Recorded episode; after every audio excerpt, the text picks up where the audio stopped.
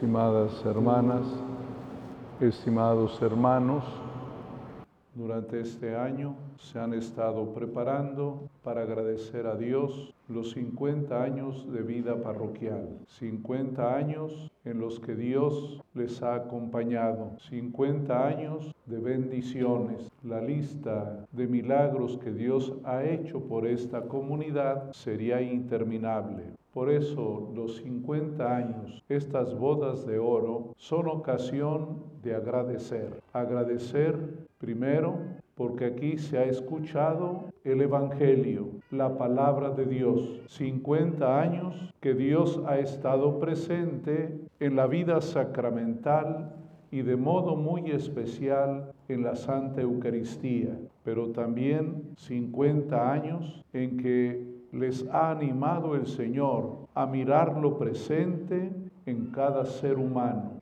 Así son los tres modos de hacerse presente el Señor, hablándonos, presente de modo real en la Eucaristía y también presente en cada hermano, de modo especial en los más pobres. 50 años de presencia divina es el motivo de nuestro agradecimiento. Esta parroquia fue puesta bajo la protección de la Virgen María.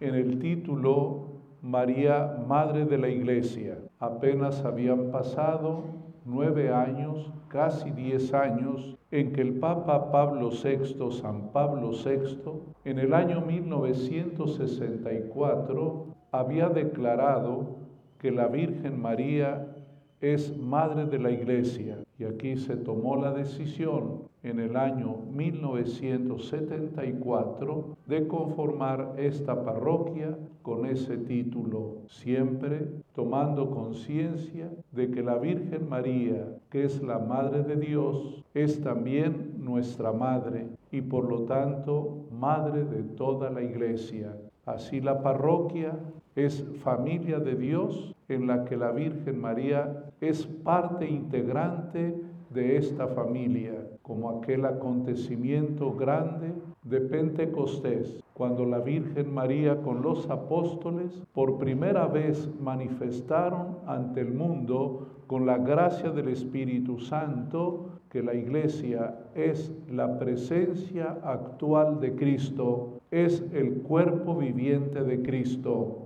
Hoy le volvemos a pedir a la Virgen María, Madre de la Iglesia, por esta comunidad cristiana, por nuestra iglesia de Monterrey y por todas las iglesias diseminadas en el mundo entero, porque ella es madre para todos y es madre de todos. Este domingo que lo, que lo hemos comenzado a celebrar ya esta tarde es el domingo que el Papa eh, Francisco quiso dedicáramos a la palabra de Dios. Es el domingo de la palabra el Papa ha querido que los católicos tomemos y le demos un gran valor a la palabra divina, esa palabra que ha quedado de modo expreso, de modo patente en las sagradas escrituras y de modo muy especial y grandioso en los santos evangelios. Hoy celebramos pues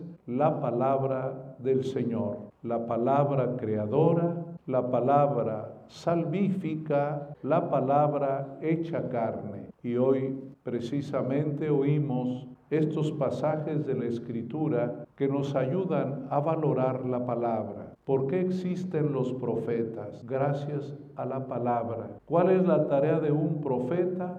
Anunciar con palabras la voluntad de Dios. Oímos brevemente la historia de la predicación del profeta Jonás en la ciudad de Nínive, una palabra que da fruto, que cambia el corazón, que todo un pueblo al oír al profeta acepta que ha estado lejos de los caminos de Dios y hace penitencia. El Señor les perdonará y le enseñará también al profeta que el corazón de Dios es muy grande. Cuando lean el libro, fíjense al final del relato, cuando Jonás ve lo que Dios ha hecho perdonando, él no quedó muy contento porque a lo mejor esperaba que Dios fuera muy duro con ellos. No imaginó el milagro de la conversión, pero el Señor con su palabra puede transformar corazones, puede transformar comunidades. Qué importante es que entendamos la riqueza de la palabra, no solo para cada uno en particular, sino como pueblo, como comunidad. Es necesario que vivamos en penitencia y conversión todos, que entendamos y aceptemos que los caminos de Dios tienen que ser rectos. Estamos viviendo una crisis moral, un alejamiento de la voluntad de Dios, una ruptura de sus mandamientos de manera muy generalizada y patente. Cuántas muertes, cuánta violencia, cuánto daño entre nosotros. Podría decir que a lo mejor estamos peor que Nínive, pero el Señor siempre es paciente. Él prometió después del diluvio que no volvería a arrasar la tierra, pero el Señor nos llama porque nos ama, nos llama porque nos quiere y es importante que la comunidad parroquial sea signo de conversión, no de manera presumida y presuntuosa, pero sí que la comunidad cristiana manifieste los valores del Evangelio, los valores de la palabra de Dios, también la palabra del Señor, palabra que llama a la conversión, es también palabra que lleva al seguimiento. Lo oímos en el Santo Evangelio. Jesús predica, Jesús llama, Jesús pide volver, pide creer pero también llama. El Evangelio de hoy está bellamente integrado. Cristo les dice, el tiempo ya se cumplió, el reino de Dios está cerca, conviértanse y crean en el Evangelio.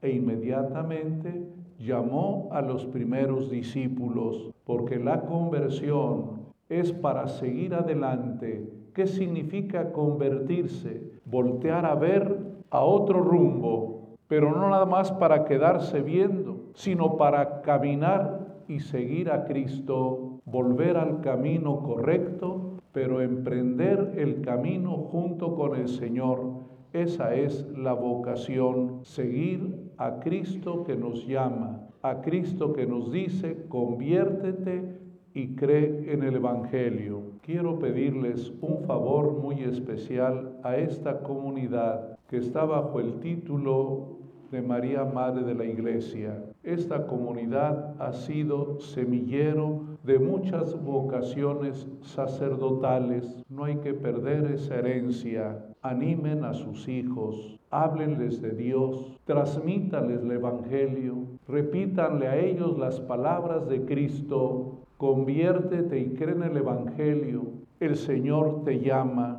Gracias a Dios Hubo muchas vocaciones, ahora hay poquitas, pero Dios puede siempre sembrar, Dios puede siempre llamar, que no quede nada más como una cosa bonita del pasado, que esta parroquia dio muchas vocaciones sacerdotales. Es necesario que lo siga haciendo, porque Dios quiere que así sea. Pero ustedes, papás, no dejen de ser profetas, sean como Jonás, sean como los discípulos de Jesús, anuncien a sus hijos, a sus hijas, el Evangelio, conduzcanlos por el camino del bien, enséñenle los mandamientos de Dios. Esa es su tarea, esa es la esperanza que tenemos en nuestra iglesia. Que Dios los bendiga y estamos seguros de que contamos siempre con el amor de Dios, pero también que estamos siempre bajo los cuidados